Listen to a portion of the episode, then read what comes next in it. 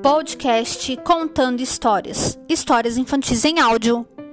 Na história de hoje, eu vou contar para vocês o conto Um agitado dia de banho.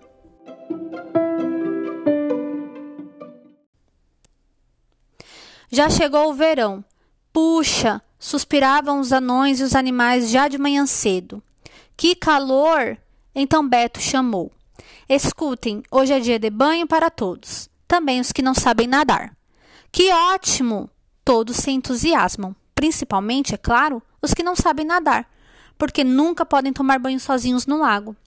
Rapidamente, preparam-se os cestos de piquenique e são pegas as roupas de banho. Logo em seguida, um colorido grupo dirige-se ao lago. Sim, aqui junto à água, tanto calor é suportável.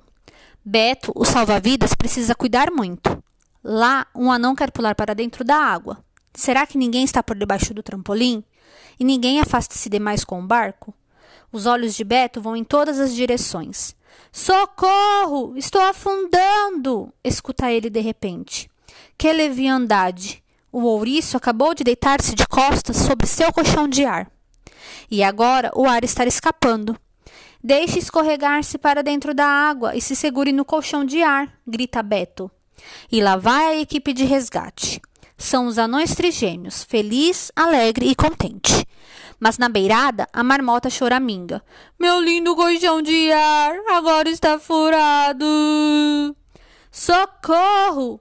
O ouriço debate-se desesperado. De repente, solta-se do colchão de ar, afunda, sobe cuspindo água e desaparece novamente. Acho que vou em frente e segurá-lo acima da água até vocês chegarem com o barco, diz feliz e pula para dentro do lago. Chegou na última hora. O ouriço já tinha engolido uma porção de água. Um, dois, um, dois. Alegre, feliz e contente, fazem força para colocá-lo no barco e o levam até a margem. Coitado! O ouriço desmaiou. Os anões começam logo a reanimá-lo. Enfim, o ouriço abre os olhos. Ah! Todos ficam aliviados e a marmota, de tanta alegria, dá um salto no ar.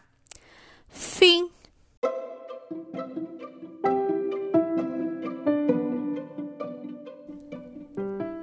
E aí, maravilhosos, gostaram da história de hoje? Então compartilhe ela com seus amigos. Tenho certeza que eles também vão gostar. Por hoje é isso. Amanhã eu volto com mais uma história. Beijos e tchau, tchau!